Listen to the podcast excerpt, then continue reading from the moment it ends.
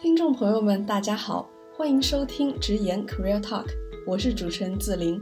选择什么专业，投身什么行业，发展什么事业，无论走到哪里，似乎都逃不开这些问题。如何规划才能走得更远？如何取舍才能无愧于心？带着这些问题，我们邀请在职场或创业道路上有所沉淀的嘉宾们，与我们分享他们的职场和创业经历，分享他们在打怪升级背后的那些鲜为人知的真实故事。希望你能从中找到共鸣或灵感，看清未来的方向，走出自己的精彩。Hello，听众朋友们，大家好，好久不见了。然后其实一年多没有见了，我是自林，你们的老朋友。呃，现在自林呢已经辞职了，是一个无业的人员，现在正在长江商学院读书。那么啊，长江呢是一个在北京的商学院。那么我读的项目呢叫 Global MBA，是一个非常洋气的。呃，专业那我们班呢有大概十来个国家的同学，但是学生没有非常多，也就四十来个人，所以我们是一个很有凝聚力的小集体啊。那么今天自林请到的嘉宾呢，就是我们班的新秀，就是在还没有入学之前呢，大家就是已经非常的了解他这么一个同学，然后他叫孙佩正。那么我们先请佩正做一下自我介绍。好，我首先非常荣幸能受邀参加这个 talk。我名字叫孙佩正，你们可以叫我 Page。啊，我基本情况就是从到十八岁以前，我在中国读书，在河南郑州读的初中、高中。然后高中毕业之后，大学去了美国读了电子工程专业。大学读了两所，第一所是玛丽维尔学院，是一个文理学院。嗯然后第二所叫做范德堡大学，是一个比较综合性的一个大学。嗯。哦，所以转过一次学。啊，学成之后呢，我就作为一个程序员工作了三年，在我学校附近的一家公司做自动化。工作完之后呢，三年之后，我觉得我差不多需要回国了，就是我计划中是要回国发展的，所以回到国之后，在自己家里头做生意。嗯，然后现在来到了长江，见到了。子林，嗯，好的，好的，对对对，我们听他这个经历就已经能够听到了非常多的故事点。那我一一的带领着大家来梳理一下这个经历。首先，我们挺好奇的，就是为什么当时会决定出国读书，没有留在国内读？最大的一个原因就是我我有一个姐姐，嗯，然后她先我一步去了出了国，嗯，然后我们两个会经常聊天，她就说啊，你需要出国，需要出来看一看，嗯，然后我也。很好奇国外的生活，然后反正挺憧憬的，嗯，所以最终我也是选择了申请出国，嗯，明白。但是你高中的时候应该是一个比较偏理工科的男生，是我我学的理科，对。那为什么会决定去文理学院呢？因为当时我是高三下学期才决定申请了，哦，所以时间比较紧张，对，没有考很多语言成绩，嗯，所以只考了一个雅思，然后申请的那个选择也比较少，所以先申请一个。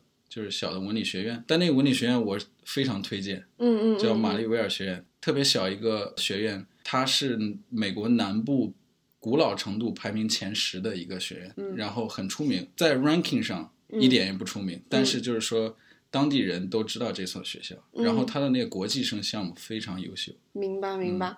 那个有有听众朋友可能不太了解那个美国的教育体系，我也没有很了解，我稍微简单科普两句，就是大概主要就是分为文理学院跟大 U 嘛，我们叫什么哈佛、斯坦福、耶鲁，就这种就是大 U。那么文理学院其实呃，国内很多人出国不一定会是主流，但是我觉得在美国当地其实他们会其实很推荐，有有的 even 就是比那个大 U 更难进，对吧？对对对，体验特别好。嗯，明白。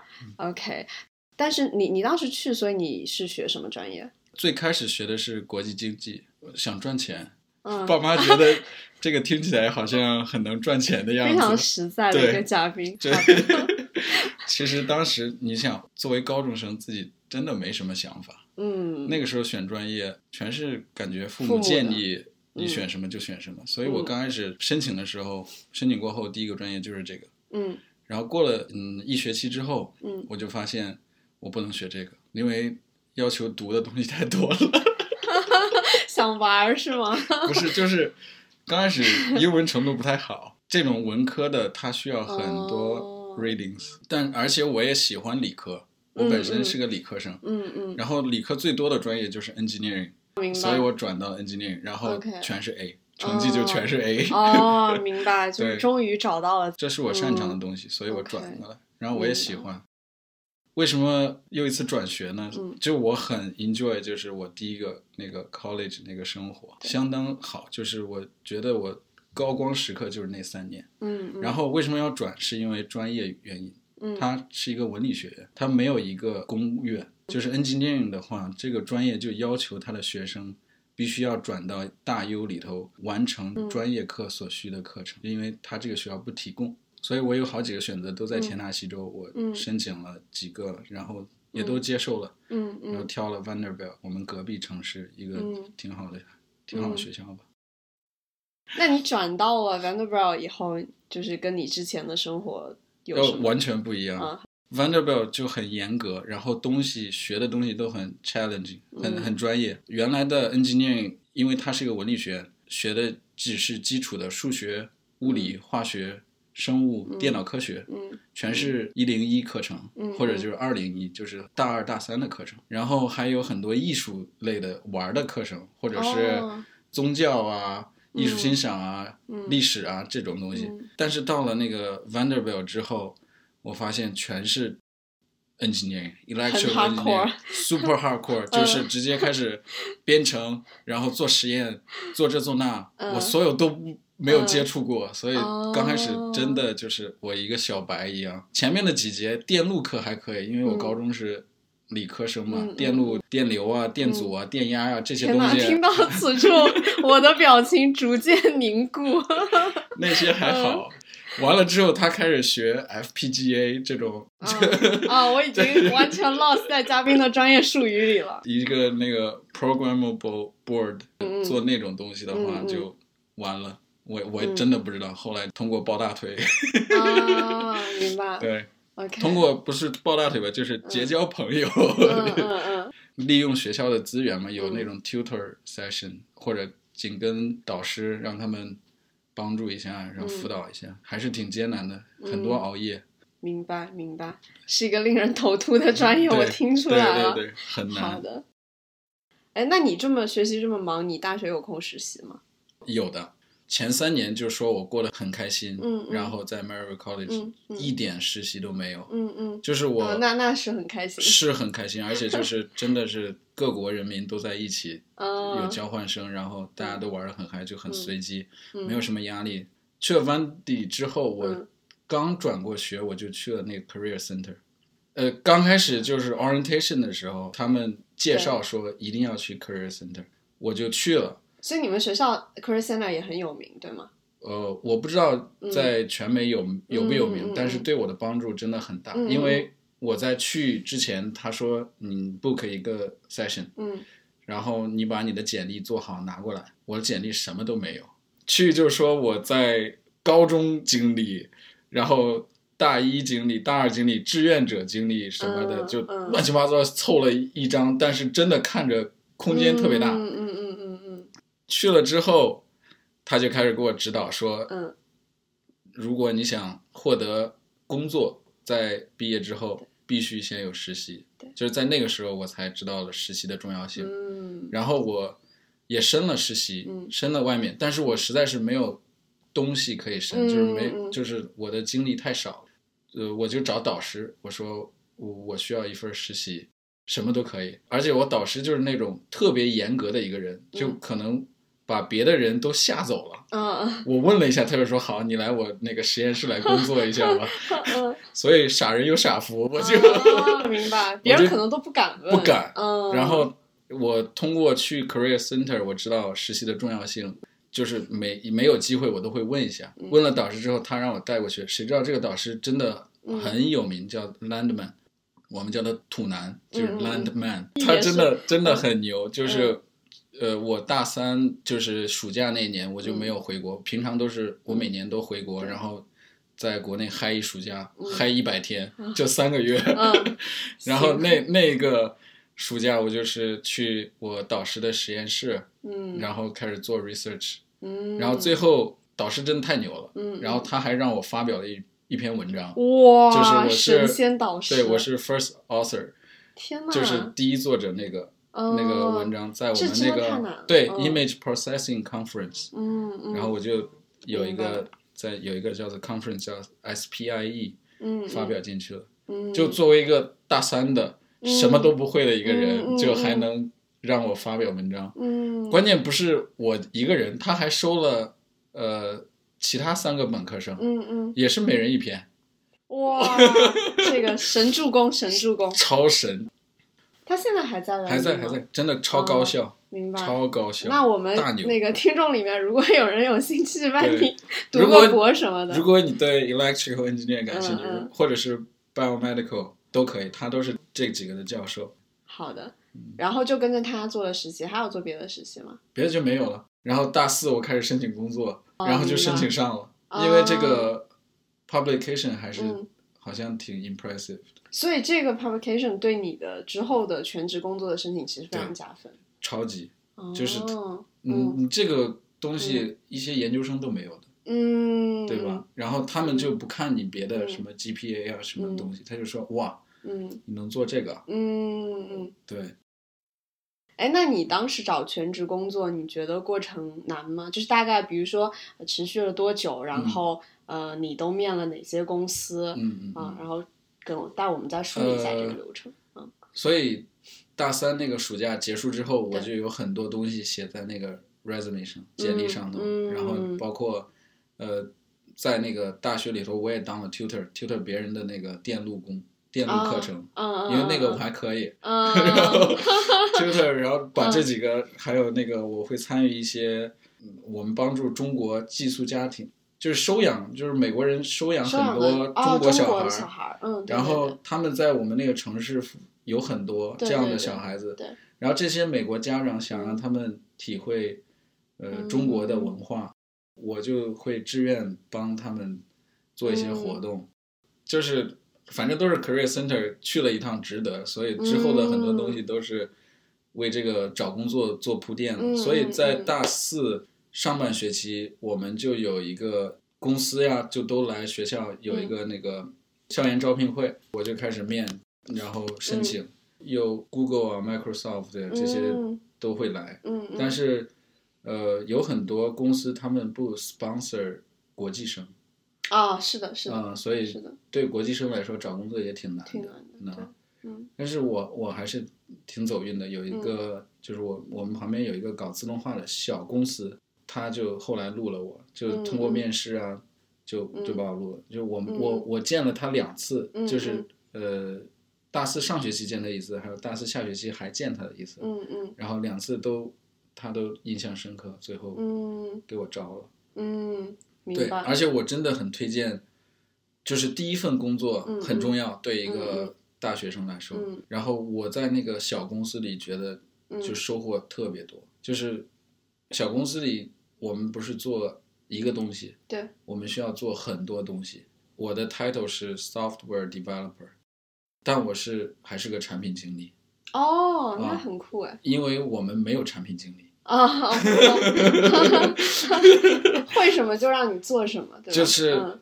一个项目嗯。拿过来，嗯，你就要从头开始，从开始知道用户的那个需求开始，嗯。然后你开始整理需求，然后做你的 project planning，、嗯嗯，然后做完之后再给那个上司啊，就老板呀、看。其实我们就直接给老板看了，然后老板 review 一下就说可以，你就开始，我们就开始自己编程，嗯。编完程然后测试，测试完给我们飞到客户公司里开始安装，哦，就就整个就是都是我们要做的。明白，所以就很考验，不只是研发能力，还有 project management 能力，嗯。还有沟通能力，还有问题解决能力，嗯，就是所就是我觉得它是我的一个就是最满意的工作，而且嗯就是公司文化特别好，就很嗯嗯。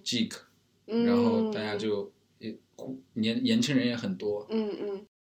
对你，你刚刚其实提到说，就是你觉得这份工作很好，一是它锻炼了你非常综合的能力，然后提到了文化，就是老板本人对你的影响，你觉得大吗？就是跟一个好老板，好老板真的太重要了，就是呃，后来我自己当老板了，然后我发现我对那个员工还是很很同情的。嗯我我在学我之前那个老板，因为他对我的那个对，很宽容，他对你的影响很。很宽容，嗯。就是就是跟一个嗯。老爷爷一样，虽然年龄不到，就是就是真的很慈祥，就觉得我们嗯虽然搞搞砸一些东西，但是都是哎他们嗯。都还小，然后嗯。呃我们不不那个是老板，还有我们那个主管就是 software develop de department 那那个主管，对，他他是一个嗯。呃泰国的女泰泰裔的美国人。嗯嗯，然后他嗯。是大学来了这里，然后嗯，就定居在对他他他首先是个亚洲人，然后是个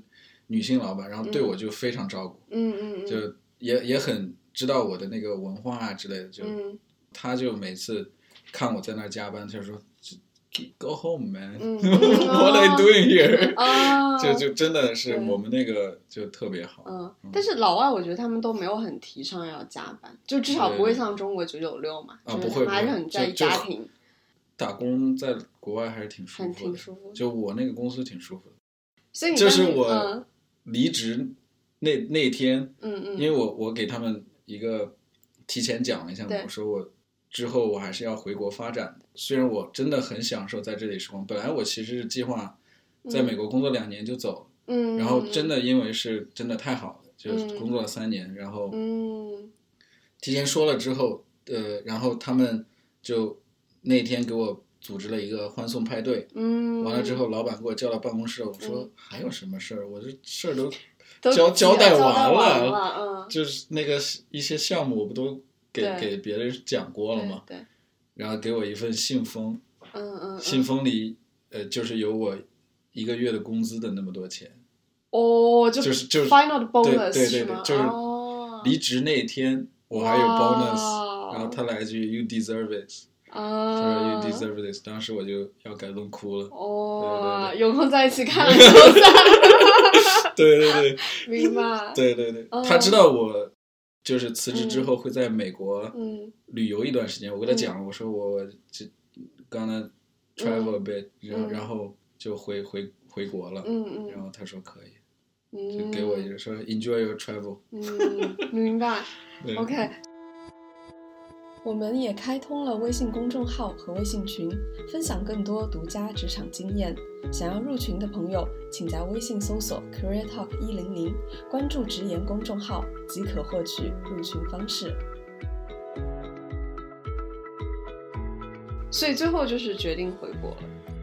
还记得自己回来的时候是什么什么心情？回来时什么感候就首先我刚回来我就觉得中国变化很大嘛，嗯然后我需要多多看一下，我就嗯。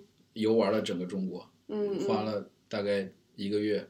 沿海城市啊，就南部深圳啊、广州啊这些地方嗯。我从来没去过，哦，然后香港、嗯。澳门这些我，然后就是嗯。沿海那些厦门啊，对，呃温州啊嗯到上海，反正我走了一圈，沿海的就南方的嗯走了一圈，我哎就想看一下。你回来那会儿，呃，微信跟支付宝有像现在这么普及了吗？有啊，一八年，哦，我回来才两年哦，回前。来两年。对，其实呃，嗯微信支付是某一个夏天我回国的时候觉得就，哦好我，怎么要添加银行卡在微信里？好吧，嗯添加一下，嗯，因为我没法，我我我还以为要刷卡的，嗯，因为我在外面都是刷卡，的，嗯，对，然后哦，为什么要让我添加这个？我觉得很烦，当时，嗯然后添加一遍，我说哇，真方便，真香，真香现场，真香现场，真香现场。明白。就是某一个夏天，我不知道是哪个夏天，嗯但是每一次回来就会适应一段时间。OK，然后然后就开始给家里打工了，是吗？对对对，对，来讲一讲吧，我们请到一位就是 就家族没有什么企业，没有什么参考价值。这个求职 嗯回家回家干活了，对对。但是我我觉得打理自己家的事情，其实有时候未必会更简单。嗯，反正讲讲也遇到的挑战吧。对也得学习嘛。对对对。其实最开始我很抗拒哎，先讲一下你们家做什么的，然后再啊，对我家是做成品油零售的，什么样的油成品油就是汽油、柴油，零售就是加油站，啊然后还有运输。输。OK，对嗯首先刚开始我很抗拒回到家里打工的，嗯，为什么？就觉得哎，我自己可以做科技类的东西，我是程序员，嗯我回家我能干嘛？嗯就觉得这个很传统的行业，我不知道能嗯能发挥我什么东西，而且创新的东西点也不是很多嘛，所以很抗拒。不过后来想想，如果我稍微努努力，把这个嗯。营收提高个百分之二十，嗯。感觉赚的比我工资要多得多，所以觉得哎，还是可以做一些东西的。反正是一个行业嘛，嗯。然后是一个挺大的行业，嗯。然后也有难得的机会可以了解这个行业，就是慢慢的发展这个行业还是很有意思的。然后比如一些营销，就是如何让客户回来嗯，做一些活动，嗯比如我引进了那个线上电子会员卡系统，嗯，然后就跟那个微信、支付宝打通了，嗯。你一扫我们的码，员工的那个嗯。加油的那个码，对然后你就可以注册。对还可以积分，积分，嗯。然后注册第一次会有优惠券，嗯，给你三张优惠券，这样就嗯。可以让你回来三次，嗯，然后然后你储值的话会有更多的优惠券，或者是送那个储值嘛，嗯就是活动有时候跟跟活动不一样，需要改变一下。嗯嗯，反正就是为了呃，就是让顾客回头率高一点，还要增加一些别的服务啊，嗯，比如洗车，嗯，比如我把我们的店面装修了一下，嗯。增加了便利店，然哦，后增加了一个俱乐部，现在在建的，就是 俱乐部是完全出于私人目的吗？其实其实就是对有一块地方，然后装修一下，然后做个办公室，然后外面是个俱乐部，就是嗯嗯嗯。本来的目标是为了服务那些优质客户，嗯，就是他消费的很高的，很高很高，嗯。就是他那个等级会员等级高的话，嗯他可以在这儿嗯。享受一下，或者是一些企业的他们是大单的客户，就是送送油啊这些，嗯嗯嗯，他们肯定需要一些，如果需要的话，他们肯定也是可以来的。嗯，嗯。就是能做的东西有很多，很有意思。那你这些点子你都是从哪里学呢？其实呃，就是通过走访一些别的地方，嗯，别别的加油站看，别的加油站然后其实嗯。我在那儿工作，就会有很多人来找我们，就是来合作的，有这种提供商，有那种礼品提供商，嗯。有有有有各种就是想合作一些东西，比如说他们想卖水啊，或嗯或者卖一些东西，卖一些毛巾啊，卖一些玻璃水啊，卖一些汽油宝啊、燃油宝啊这些东西，啊，其实就是跟汽车消费相关，消费相关，他们都会来自己就找过来，自己因为找过来的因为你们有流量嘛，对对对，你们每天那么自己过来的，多车，对对对，所以就就看一下哪些可以合作，大家合作一下。明白。哎，因为我我不太了解这个行业啊，嗯嗯嗯。那像你们跟中石油、中石化是属于竞争者的关系吗？还是说他们是你们的供应商？呃，他们不是，我们嗯。也、也算是竞争者，但是、呃，或者说我们算一个就是这市场的补充者嘛，嗯嗯，因为他们的那个油价会特别高，嗯，虽然油品是差不多的，嗯。所以我我们的那些渠道就是上游的渠道，有时候也是他们上游的渠道。嗯，就是他们也会在那儿进货，嗯。因为他们有自己的炼油厂，有时候他们自己炼油厂也供不上货，他们也会找一些地方的私人的炼油厂，嗯，然后。大家都是去那儿的，然后都差不多，而且我们会有更好的服务。我们那个电子会员系统，呃，为了提高那个嗯员工的积极性，对，就是每一个人都有不同的码，嗯。通过他扫码储值的，他就有奖励。哦哇，嗯这个嗯 referral 很厉害，对，超嗯超好的，嗯就是就就是是依托恩对，就是一一些员工他们积极性就很很高，高，然后。啊他们的工资能涨百分之三十，哇，，对，通过这个，但是我们就也很好嘛，其实是三赢的一个方式。首先，嗯。他储值的话，嗯，呃，消费者他得到了优惠，对那肯定的，要不然他们不储值。对对对其次是我们就锁定了这个客户，对对对再一次就是员工得到了一些额外的奖励，对对，然后他们工作就很开心。我们啊，所以我我觉得通过这个系统，我们的那个销售额还真涨了挺多的。嗯，明白。嗯，那这个其实就是你自己运用你去，对不管是怎么样，对学来的知识，科技啊，对对对对这个传统产业进行一些对它那个系统很好用的，对于我来说，所以这个算是你回来就是给家里做事情以后最骄傲的创新的点吗？对这个就挺好。还有就是嗯装修这些东西，嗯然后一些发展的 俱乐部，对俱乐部，然后便利店啊，这些都是我的点子。洗车机我们也改了一下，嗯然后就服务的更好嘛。哦，所以那你你想要读商学院，这个就是动这个心思是什么时候？我本科毕业就想读 MBA 的，嗯，当时我考虑申请研究生，嗯嗯选了一圈专业，我都觉得我不想读，然后不好玩儿不好玩嗯嗯，然后我就说我想读 MBA，嗯嗯，我搜索了一下 MBA 需要什么，哦，需要好几年工作经验，行，得了，不申了，就开始申请，就继续申请工作申请。工作，对对对。就是早就有读 MBA 想法，想法明白，因为我本身学的那个 business 国际经济，其实我自己也感兴趣，哦，就是经经济类的东西或者管理类的，嗯嗯我觉得 MBA 里头能学一些。哦，然后你升就升了长江吗？然后我还是你申我申了清华和长江，嗯北大也申了，嗯，但是没没有申那个没有完成他那个步骤。为什么最后没有提交，没有完成？当时我已经有了那个清华和长江的 offer，、嗯嗯嗯嗯，我不想再有多一个选择了，哦，选择困难吗？对，选择困难。哦，OK，当时是嗯北大是那个第一份就是材料过了，然后嗯嗯让让交一份那个 video 那块儿我就没做。嗯嗯，明白。OK，不是你的，就是心有所属。对，我觉得呃，清华和北大的话，如果有一个清华，对，就其实也挺耗时间的嘛，申请。嗯嗯嗯，虽然我有点后悔我没有申，因为嗯申请的话就是可以直接认识所有的该要上学的人，哦，他们都拉一个群啊什么的。哦，明白。但现在我也认识一些，因为他们从清华跳到了北大。哦，明白。对 对对。所以为为什么就是在清华和长江中间选了长江？哦来，我们听一下拒绝清华的故事。不要不要说我，我觉得要清华的朋我的朋友在朋友圈听到这一期，感觉会会不没爽的。事啊，我觉得就是大家选择适合自己的地方嘛。对对对可能他们就对吧？为什么就是适合我，哎就是适合哎对对对我。对就是谢谢谢谢谢谢。对啊，其实、嗯呃，我我的经历我也分享了很多，说我之前在一个人文文理学院读过，也读过一个大的 university。对，我很喜欢那个小环境。嗯。然后清华和长江比的话，长江这个环境是我更喜欢的。清华有多少人？他们会一届会招多少人？清华一届国中国有四五十个人吧，哦，那其实也不大呀。然后外国人有四五十个人吧。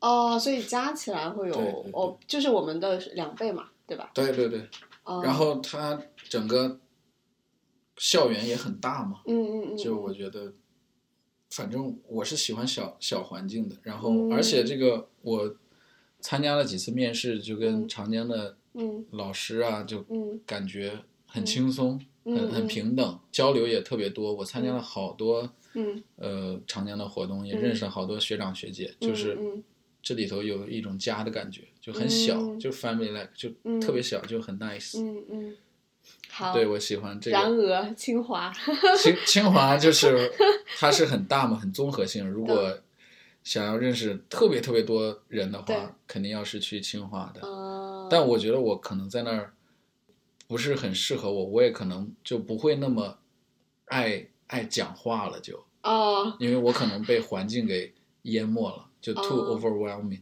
哦，在在长江的话，你可能看到我上课是不是很活 跃？啊是很活跃 实名作证。对，嗯其实就是因为我在这个环境里很舒服。嗯嗯，你看我的那个嗯工作环境，我也知道我是喜欢小的工作环境，然后就是跟所有人都熟的那种环境。嗯嗯就我特别，然后在自己家里也是不是很大的那个那个企业，嗯，所以就很我很喜欢嗯这样的环境。嗯能理解。我觉得适合我，我才能学得更快乐、更开心嘛。是的，所以我就选择这个，虽然嗯。所有人都反对。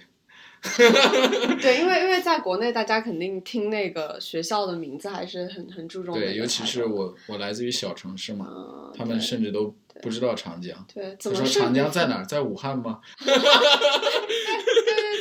对对，我身边的人也是听到长江说啊，你不是在上海吗？长江怎么会在北京？对呀、对对对，然后然后偷偷在网上搜了以后说啊，你这个为什么是民营的？就是他发证吗？对就有很多很多这样的对呃，对对对对对，是这样的。嗯嗯，就我们都遇到过同样的嗯嗯，问题。对对对，所以你怎么说服家里人的我就说我喜欢，？OK，对我就我就说我你们这个这个决定真的要听我的，是这是我的我要学的东西，嗯我要学的地方，一定要听我的。这然后就是说我反对，谁？然后家里人说好呀，我那肯定反对。对，全是反对。但现在我我我发了我那个宿舍的照片给他们，他们说哎不错哈、你这宿宿舍不错不。错，嗯。然后我发了我们那个拓展的那个照片，就是嗯哇，嗯你这个状态看起来很好，嗯。感觉你很享受你们那儿生活，春风满面的，春风满面的。嗯。就就我们的摄像机实在是太多了，我们 留的那个照片太照片。太多了，真的。，对，所以是的，他们也觉得嗯。我可能挺开心的在这儿，嗯嗯嗯。所以就就现在也没啥。但是当时我是很确定，我我会更喜欢一个小的环境。嗯。其实我觉得更多的时候，可能我们做决定，虽然我们会有很多理性的考量，嗯但是最后真的推动你往前的那一步，真的是是感觉。是感觉，真的就是是感觉。对，就我觉得我如果不选长江，我可能会后悔。哦，，对，哦，那那这这个其实就已经帮你做出对对对决定了。好的，很有意思。嗯哎，所以之后你还是回回去继续会管家里的事情是吗？对嗯，我我会就是嗯考虑一下扩张一下吧，或者就是、而且，但是我有两方面的想做的东西，一个嗯。是就是我上次做 presentation，、嗯嗯，就是说未来的 career goal 嘛，嗯嗯就是一个是 expand，一个是 explore，嗯，就是嗯。expand 就是为什么要 expand，就是因为嗯本身这个行业目前还是有利润的，对，然后而且如果 expand 会把那个成本降得更低，嗯。人力成本啊、运输成本啊，嗯。就是在那个地区要做的话会更好，而且也有经验嘛，嗯嗯，就是是很合理的。但是我还需要再 explore，因为这个行业算是反正有一些冲击嘛，就是。嗯新能源汽车啊，他们不加油啊，哦，是的，是的，对对对，所以我还需要想看一下 explore 一下别的 business model。嗯，对，呃，有有没有什么最后什么想要给年轻的学弟学妹们的话？关于大学的生活，关于就业，anything，就是觉得想要分享的人生经验，or even 你大学阶段有一些什么样的遗憾，比如说，哎，能够再做点什么什么会更好，给点他们这样的一些我觉得寄语吧。嗯哇，有好多想给的，嗯但是我突然就是想、嗯想到了一句话，就是、本科刚去的时候，我就是感觉心思很重，嗯。就是考虑的很多，就在想未来要干什么，学什么，嗯。然后人际交往这些东西就很、嗯就心思很重的一个人我。嗯。然后我有一个日本的那哥们儿，就是就是我最最好的一个朋友，叫 Uji Mira。